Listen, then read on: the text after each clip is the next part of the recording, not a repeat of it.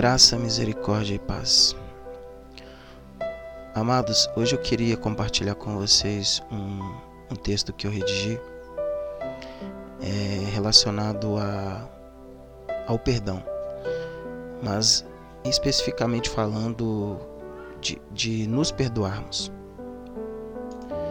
E o texto ele é mais ou menos assim: Sabe como sabemos que o peso da culpa ainda nos domina? Quando temos a convicção de que ainda nós não, não nos perdoamos? Porque quando éramos filhos perfeitos aos olhos do Pai, bastava Ele chamar uma única vez e no mesmo instante estávamos à disposição dele. Mas quando descobrimos e nos, e nos identificamos como filhos imperfeitos, oramos, buscamos, ansiamos, declaramos, louvamos, tudo isso com todo o fôlego de nossos pulmões e até uma intensidade sobre-humana para que Ele nos ouça. Mas o que esquecemos com muita facilidade é que o nosso Pai continua sendo o mesmo. O mesmo Pai amoroso, o mesmo Pai consolador, o mesmo Pai presente. Fomos nós quem nos auto-intitulamos estranhos. E nos esquecemos que somos filhos legítimos do Senhor. Porque um estranho ele não tem intimidade para visitar o Pai. Quando nem onde quiser. Mas para o filho legítimo, ele pode visitar o Pai quando e onde quiser, porque ele está sempre presente.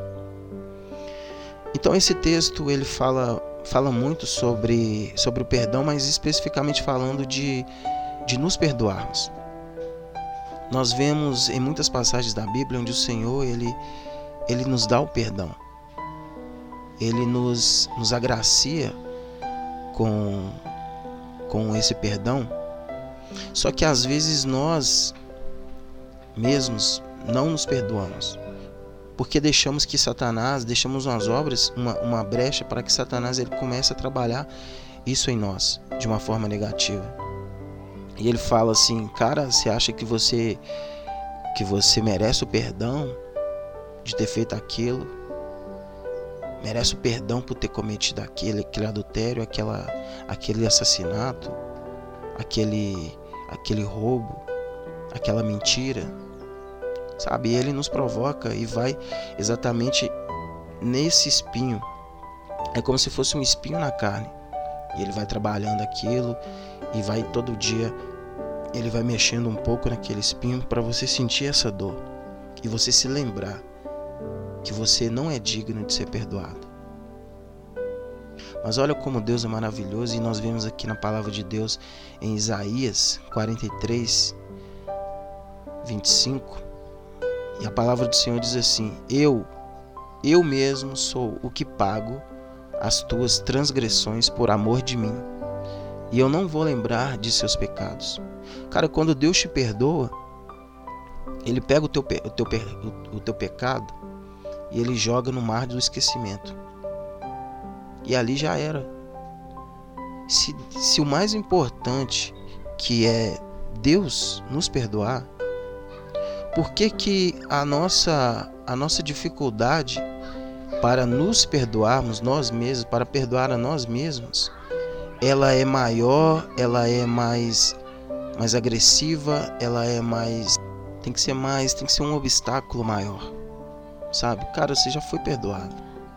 Nós já fomos perdoados por todos os nossos pecados. Então por que nós ainda não aprendemos a nos perdoar? Sabe, é fazer como Deus faz, é jogar no mar do esquecimento. E mesmo que alguém te lembre daquilo, não guarde aquilo como se fosse uma como se fosse uma, uma ferida aberta. Guarde aquilo como se fosse uma cicatriz. Você precisa lembrar do erro que você cometeu. Mas aquilo se tornou uma cicatriz. Aquilo já não te fere mais aquilo só vai te fazer remeter ao tempo em que você errou. Porque quando aquilo já não te fere mais, aquilo já cicatrizou, é a prova de que Deus, ele te deu a vitória sobre aquilo. Deus já te deu a vitória sobre aquela ferida, ele já curou aquela ferida, ele já sanou aquela aquela dor. E ele é assim. Ele nos deixa cicatriz para que você se lembre, para que eu que eu me lembre, para que nós nos lembramos do tamanho da misericórdia do Senhor em nossas vidas. Então Deus ele é assim, Deus ele é perfeito até nisso. Para que nós para que a gente se lembre daquilo, mas não de uma forma que vai fazer você voltar para o passado, fazer você voltar a lembrar de um, de um tempo de dor, um tempo de injustiça, um tempo de perseguição, um tempo de, de erros que você cometeu durante todo o tempo da sua vida. E vai fazer você olhar para trás para você, para te mostrar da onde você saiu para onde você está agora, para o que você era antes e para o que você se tornou diante do Senhor. Então a gente tem que pensar exatamente em, em como isso tem nos livrado, como Deus ele tem sido misericordioso em nossas vidas. E eu continuo na palavra de Deus aqui em Atos 3:19, que fala assim: Arrependei-vos, pois, e convertei-vos de forma que seus pecados sejam apagados, para que tempos de refrigério possam vir da presença do Senhor. Então Deus ele não só nos mostra, ele só ele não só nos cura, ele não só sara a nossa ferida.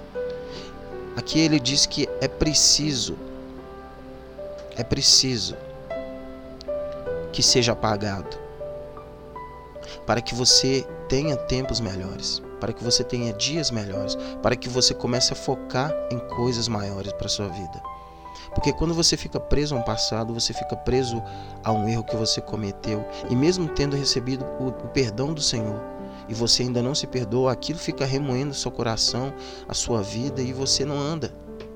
Aquilo prende você no chão e, e, e você acaba criando raízes, sabe? Então saia desse lugar que limita a sua vontade em Deus, porque não é essa vontade que Ele quer em você. Aqui, quando eu leio Atos 3,19, eu vejo um processo. Arrependei-vos. Você se arrepende do erro que você cometeu, você pede o perdão. E em seguida fala: e converter-nos de forma que seus pecados sejam apagados. Então, nesse processo, você precisa se converter, você precisa entender que se perdoar talvez seja mais importante do que você receber o perdão. Do que você perdoar alguém. Você precisa se perdoar. E aí vem o último processo. E, e vem o, o, o, terceiro processo, que é para que tempos de refrigério possam vir da presença do Senhor. Ou seja, Deus ele tem um plano para sua vida. Ele não quer que você se limita a uma vida de, de dificuldades, uma vida de problemas, uma vida de luta. Ele quer que você se arrependa, quer que você se converta para que a presença dele possa se fazer em você e com a presença dele vir as maravilhas de Deus na sua vida. Então Deus ele é assim, ele é um processo.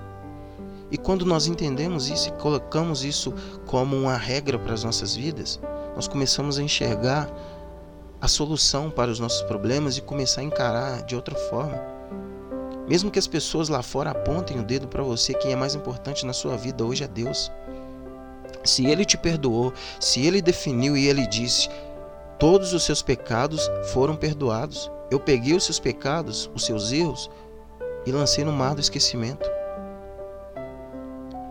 Então, qual, qual pessoa na sua vida humana é mais importante do que Deus. Se você acha que um problema na sua vida pessoal, se problemas da carne, problemas do mundo são maiores do que Deus, então infelizmente você está tá, tá tem uma, uma inversão de valores aí. Porque Deus ele é o primeiro e ele é o último. Ele tem que ser sempre o primeiro e o último. Então, e vemos aqui em 1 João, capítulo 1, no verso 9, fala: se confessarmos os nossos pecados, Ele é fiel e justo para nos perdoar os pecados e nos purificar da injustiça.